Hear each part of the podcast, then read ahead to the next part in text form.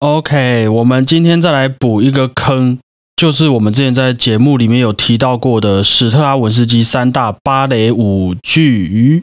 呃，火鸟、春之祭、彼得罗西卡，没有错，照顺序的话是火鸟、彼得罗西卡还有春之祭。那你对于这三部作品的一个印象，就音乐上来说好了，跟我们之前也分享过的柴可夫斯基的芭蕾舞剧作品有没有什么不太一样的地方？我觉得差别蛮大的，一个比较古典优雅，一个是那种现代，然后有点接近疯狂的感觉。了解，感谢你的分享啊。其实对我来说，如果柴可夫斯基是布丁的话，那今天要分享的这个史特拉文斯基的这个音乐，就有点像是跨冰，哎，蛮像的。其实原本今天要做这一集内容，我是感到很兴奋的，因为又要接触到这些我们比较不熟悉的元素嘛，像是剧场的服装、还有布景、还有芭蕾舞等等。但是等到我真的认真看了这三部舞剧作品之后，我觉得我多了许多很有哲学方面的感想，那就让我们慢慢的聊下去哈。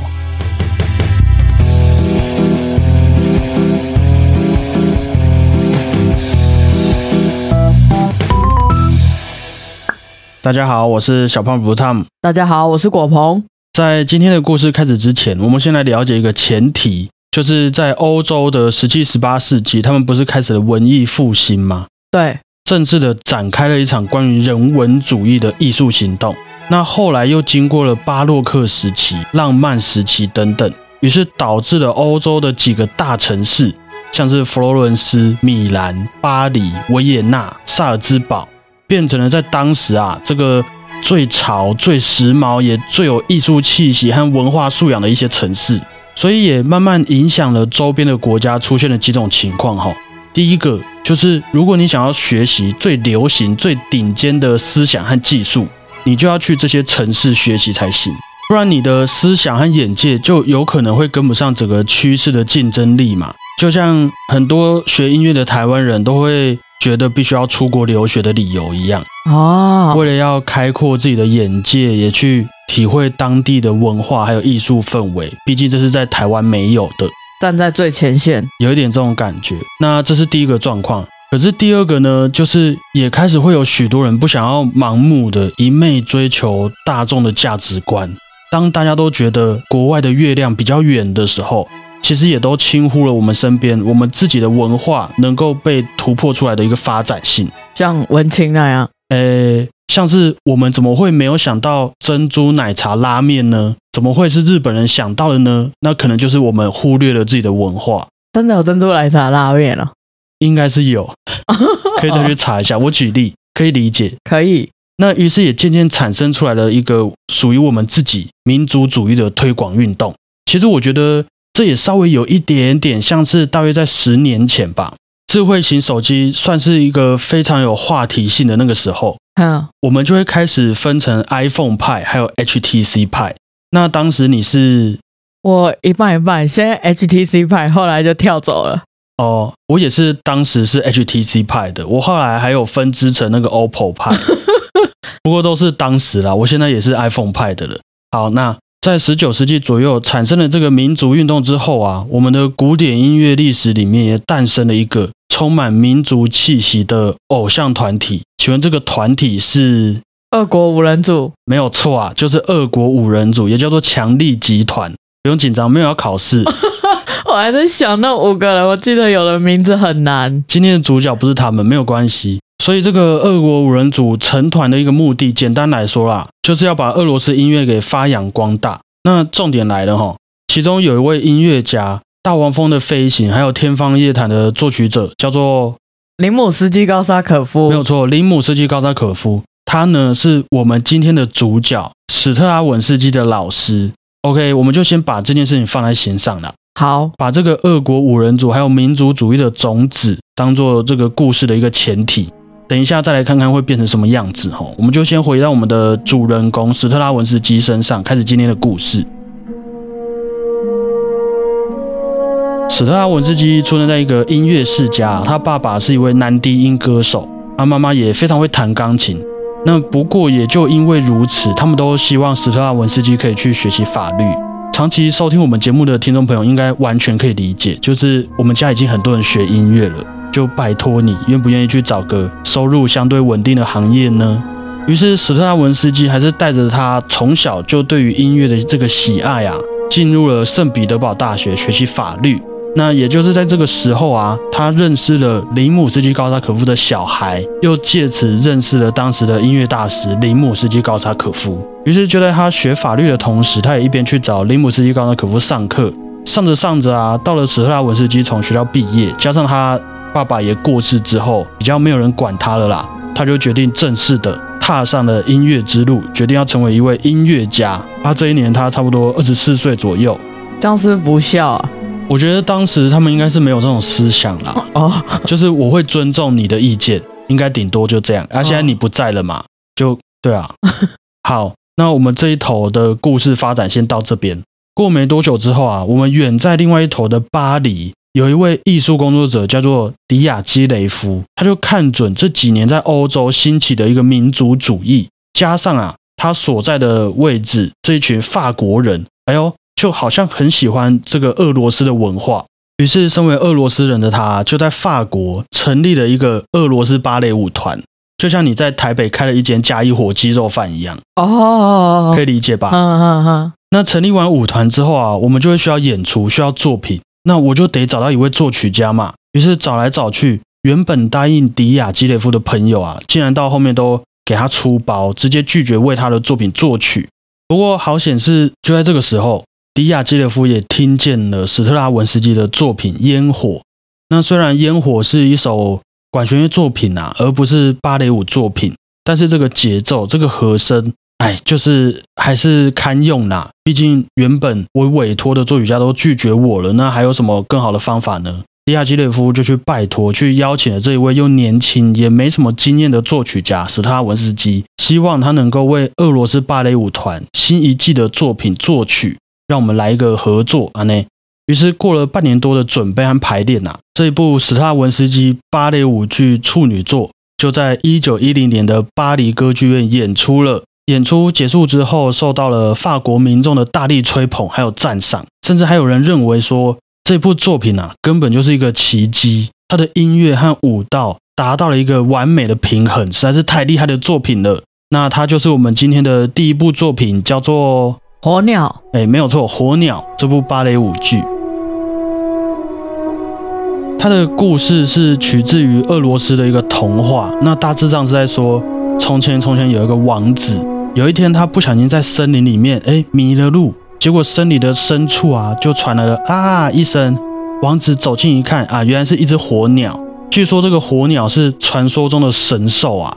那我好不容易遇到它，一定要把它抓起来嘛，像神奇宝贝这样子。嗯。于是王子就偷偷摸摸、偷偷摸摸，直接冲出来啊，抱住了那一只火鸟。火鸟当然就拼命挣扎，但无奈对方是一位王子，力气很大。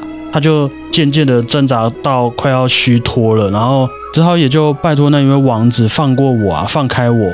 这个时候王子也感觉说，哎呀，这个火鸟好像很可怜，它的火刀好像被我弄熄了，这样子没有那么鲜艳了。那于是就在王子放开火鸟的时候啊，火鸟就给了王子一根羽毛，跟他说，你以后如果有什么麻烦，就挥一挥这个羽毛就好了。他说完，火鸟就飞走了。结果火鸟飞走之后啊，王子就喜欢上了一个公主。可是公主她家是一个被诅咒的城堡啊。那个城堡的诅咒是说，只要有男人来到那个城堡，就会被城堡里面的魔王给变成石头。那现在城堡外面已经有一大堆人变成石头了。啊，王子看见公主这样子，哎，楚楚可怜的样子，他的朋友那些也都为这个诅咒所苦。那好吧，我就去找魔王单挑吧。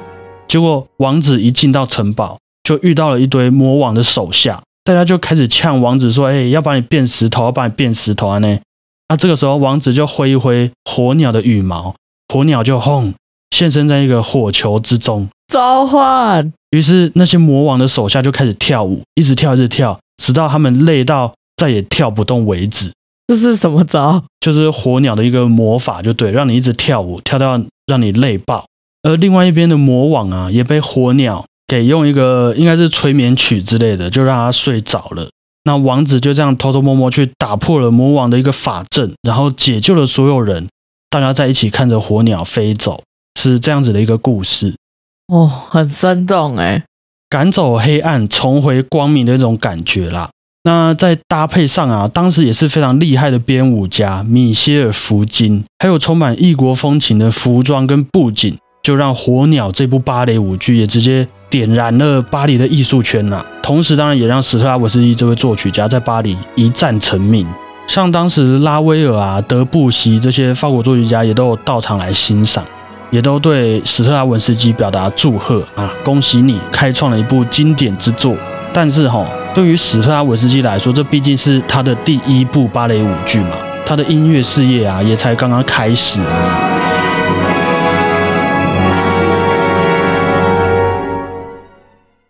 那火鸟的演出结束之后，团长迪亚基雷夫就马上和史特拉文斯基开始构思下一部作品《彼得罗西卡》。现在大家分享一下他的故事，我觉得《彼得罗西卡》是很好看的一个俄罗斯的民间故事。那这个故事是开始在圣彼得堡的一个很热闹的市集里面，有一位魔术师啊，带着三具木偶来到了这里表演。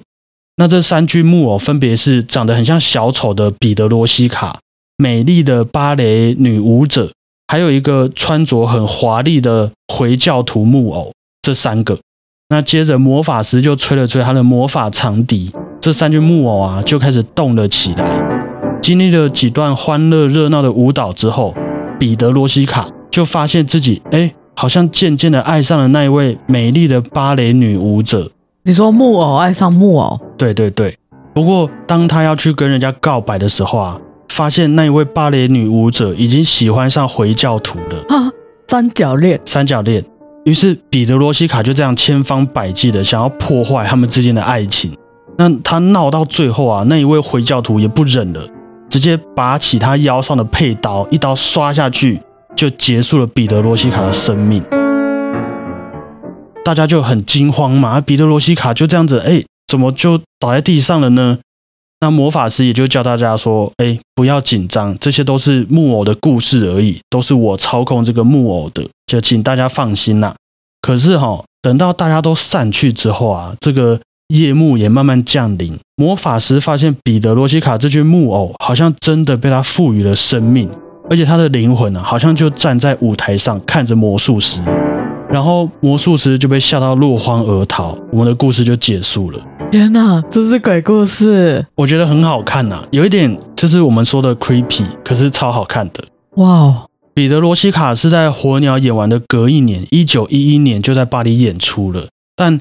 撇除史特拉文斯基在这部作品里面使用了更大量的俄罗斯音乐元素，还有更强烈的和声、顽固低音，还有诶重音位置一直变来变去的节奏感以外，另外一个我会觉得特别有趣的，也是因为它的编舞。我不确定我在网络上看到那些版本是不是原版的编舞啦，但是据我尽力做功课的一个感想是说，因为我们这部彼得罗西卡是在讲木偶的故事嘛。所以，编舞家刚刚那一位米歇尔·福金也开创了许多在当时算是非常特殊的步伐，来因应故事里面那些很像木偶、很像机器人的一种表演方式。哦，你是说用人来模仿像木偶那样的方式，像什么 popping 那样？稍微有一点点。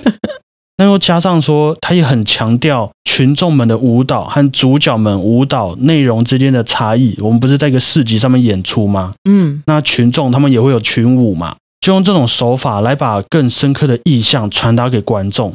于是，据我所知啊，也因为有这些突破性的发展，让彼得罗西卡也成为编舞家米歇尔福金最有代表性的作品之一。哈。其实我也因为今天要讲这些故事的关系，重看了好几次这几部芭蕾舞剧。我从《火鸟》看到彼得罗西卡的时候，你就可以感觉得出来，这之间是有蛮大的差异的。不管是音乐上啊，和编舞上的呈现都是。毕竟《火鸟》可能是大家第一次合作，还没有那么的熟悉。那现在是第二次了，所以对我来说啦，这个史特拉文斯基又更史特拉文斯基一点。就是越来越有默契，越来越合的越好，这样对，大家也都可以更放纵去做自己想要做的事情的哦。那有了前两次的这些经验呢，除了史特拉文斯基本人他自己有说他变得超喜欢芭蕾舞剧之外，当时在他身上种下的这个民族主义的种子，也已经成为了能够支撑他发挥创作的大树。一九一三年首演的《春之祭》，要呈现出来的故事是俄罗斯人对于早期人们祭祀的一种想象。一群长老、村民围绕着一位少女，面无表情的要把这位少女献祭给春天之神。那献祭的这个方式呢，就是要那位少女跳舞跳到失去生命为止。所以根据这个故事，我们可以体会到说，这部作品其实会传达出一种很原始的冲突。为什么原始？是因为我觉得啦，我的立场，也许我们每个人都可以是那些冷眼旁观的长老。就也许我们的人性本来就充满着一种暴力、血腥，甚至是一种无处抒发的空虚感。那冲突又来自于这些原始，也绝对不能出现在我们的社会当中嘛？因为在我们追求高度精神自由的同时，也用高度的物理限制来达到一种平衡。那取而代之的就是我们必须要让这些暴力、这些会打破规则的发泄来消失在我们的生活之中。可是这部《春之祭》哦。我的小小感触，我觉得可以说是直接把所有观众都丢回去那个原始的心灵层面里面，就强迫你去看见、去体会到说你其实是一位变态的那一面的感觉。天哪，当时人们接受吗？诶，我们先讲我们现在的感受好了。嗯，因为现在的我们谈论这些东西，我们可以把它看作是一部作品嘛。对，因为我们也理解说哦。这里面有哪些只是为了好？譬如说，为了要呈现这个艺术，有哪些这种情感和做法是不适合出现在我们当下的社会状况里面？而且尽管如此啊，我们感到愤怒、感到悲伤，我们也有许多管道可以去抒发我们这些各种情绪的。但是对于一百年前的人们来说，我觉得这个冲击力道应该是非常强大的。就即便是现在的我在网络上看这整部作品的时候，我也都觉得超级不舒服。要不是哈，我今天要讲这些，不然我是绝对会关掉的，因为真的会让我感到很压抑吗？一方面是这样，而且我觉得就超级奇怪啦，奇怪到一个你很不舒服的感觉。像音乐的部分，我觉得史特文斯基用了这个非常无情的一个节奏感，还有完全不贴心的和声，在这部作品里面，我们在听以前那些古典音乐的时候，我们都会去听说，哎。这首作品的这个重音在哪里啊？是一二三四二二三四，还是一二三二二三等等？对。不过在《春之祭》里面没有这种东西啦，拍号还有重音全部都被肢解了，就像串冰一样。哦，听起来也很让人不舒服哎。举个例子，可能就像是一二三一二三四一二三四五一二三。呃，好不舒服哦。我觉得我学蛮像的，而且在和声上啊，也几乎没有我们以前习惯那种稳定性。嗯，好比说，我们会形容一个好听的和弦，像是一个好吃的蛋糕一样，它会有像蛋糕一样稳定的低音，会有像是奶油一样温和的中音，然后会有像是草莓一样决定这个蛋糕是什么口味的高音嘛。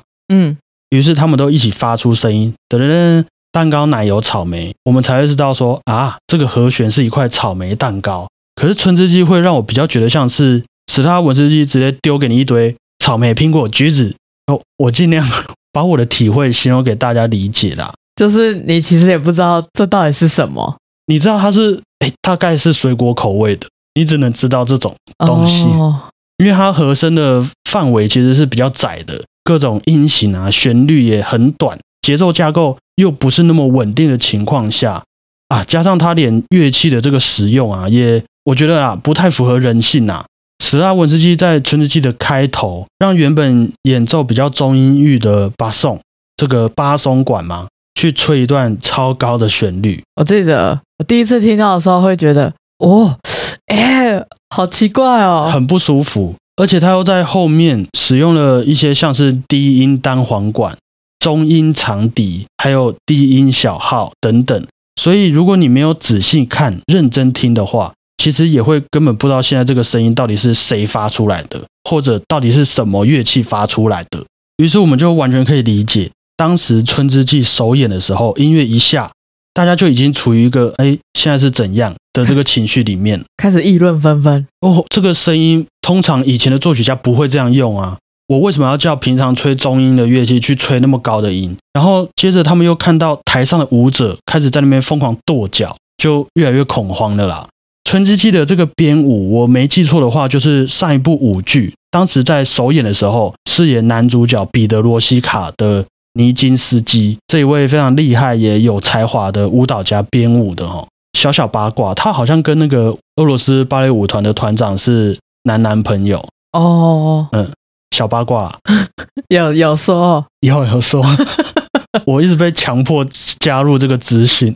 那也许是这位尼金斯基想要呈现一个很原始、很迎合暴力的一种呈现方式，所以当时啊，据说每一位舞者他们往上跳的时候，他们的双脚啊都是直接重重的落地的，连他们身体里面的器官都能感受到接触地面冲击的那种力道。就是跟我们以前看芭蕾舞剧的感想很不一样。可能吧，因为我们的印象可能是哎，轻轻的跳起来，轻轻的下去，对啊，很和谐那样可。是他们是那种嗯这样子，哇，然后是每一下都嗯这样子哦。于是所有的观众就从不知道现在是怎样的音乐开始，然后看见了在舞台上像是疯狂抽蓄一样的舞蹈表演，大家就开始暴动了，能叫就叫，能虚就虚啊！我手上有东西，我就把它丢出去。连那个编舞家宁金时吉都要站起来帮舞台上的舞者数拍子，他就在旁边一二三四，不然大家根本就不知道现在乐团到底演到哪里，听不见了。啊，这个暴乱，直到后来蒂亚基雷夫团长找来了一些警察，稍微帮忙平息一下大家的情绪之后，演出才得以继续。不过结束之后，还是反应很两极啦。对于那些习惯欣赏天鹅湖、胡桃钳的观众来说，《春之祭》可能会让他们觉得很不优美、很粗糙的表演方式。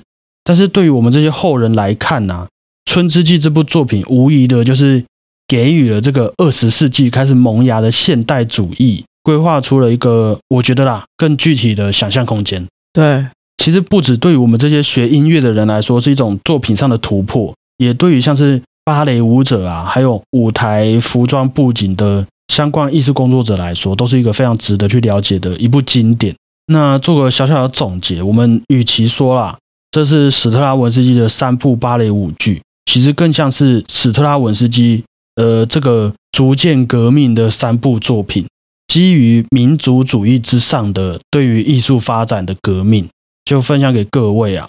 我在看那个《春之祭》的时候，其实是看得很害怕的，因为我自己一个人在房间看嘛。那也许是我对于舞剧没有什么 sense 啦，可是我就看到那一位要被献祭的女孩，有时候跳到一半，她就会突然抓住自己的脚踝啊，然后又会突然疯狂转圈，然后又一直跳一直跳，不知道为什么，然后脸上又完全没有表情，很像是一种我当下就感觉到说，如果今天有一位小孩，你想想看哦，一位小孩哦，他想要欺负一个绒毛娃娃的话，他一定会一直转，一直甩娃娃的手嘛，然后让那个娃娃在地上这样这样撞来撞去嘛。嗯，那一位春之祭的女孩就给了我这种被欺负的娃娃的那种感觉。你刚刚讲，我会想到那种泰国鬼片突然中邪那样。我觉得是比那个再恐怖一点的，因为那个你至少会知道说，好，它不是人类。可是春之祭会让我觉得说，你明明是人类，你为什么会那么没有人性？哦，有一点点那一种恐怖谷的感觉。我觉得，嗯，虽然我都知道这些舞者、这些表演都是人类创作出来的表演，但是整个氛围加上音乐和舞蹈内容，真的很难让我认知到说他们只是正在表演的人类这件事情。如果大家听完觉得有兴趣的话，我个人啊，我个人可能比较胆小，但是我强烈建议，除了火鸟之外啊，彼得罗西卡还有春之祭，大家可以选择在白天的时候看会比较好。可是我觉得这是一个很有趣的新东西耶。可以啊，对啊，我也觉得。那你在白天的时候看嘛，哦，因为我就是在晚上的时候看，我是真的睡得超级不好的。所以晚上可能要看《天鹅湖》，你就可以哦，好好睡。对，完全是一个天大的反差，真的。嗯，看完你们一定也能体会说，为什么当时的人们会暴动的原因了，完全完全可以理解。以上就是今天的节目内容，史塔文斯基的三大芭蕾舞剧火鸟、彼得罗西卡、春之祭。，Yes，火鸟、彼得罗西卡还有春之祭，分享给各位啊。那既然今天我们说到了舞剧，我们也要稍微透露一下这个礼拜的好康哈。在这个周末，我和果鹏也会去出席一场有关于舞蹈呈现的剧场演出，是之前来上过我们节目的李云导演还有二律背反协作体，即将要在台中国家歌剧院演出的作品，叫做《睡前故事》。Yes，他们这次啊，也除了邀请了专业的舞者以外，还把亲子组合给拉上了表演舞台来一起呈现这部作品。有婆婆，有妈妈，也有女儿。坦白说啊，有稍微参与他们排练的我和果鹏，也是非常期待这次他们会带给大家怎么样的作品呈现。我觉得是一部非常适合亲子共同去欣赏的，因为他有四岁的妹妹，然后跟可能六七十岁的姐姐。你这样会不会剧透太多？没有关系，因为有兴趣的大家也可以先去我们的脸书还有 IG 上看看这一次的预告片。对我记得就有拍到那一位妹妹跟姐姐嘛。对，OK，那这次睡前故事的演出时间是在八月二十还有二十一号，礼拜六还有礼拜天的下午两点半和四点半，地点是在台中国家歌剧院的突突听，对突突突听对吗？突突听吗？没错吗？对啊，突突听。突突听 OK，大家可以先去我们的脸书和 IG 上看看这次的预告片，再决定要不要和我们一起欣赏这次的表演哦。感谢各位啊，我是小胖 Blue Tom，谢谢大家，我是果鹏，大家再会啊。拜拜。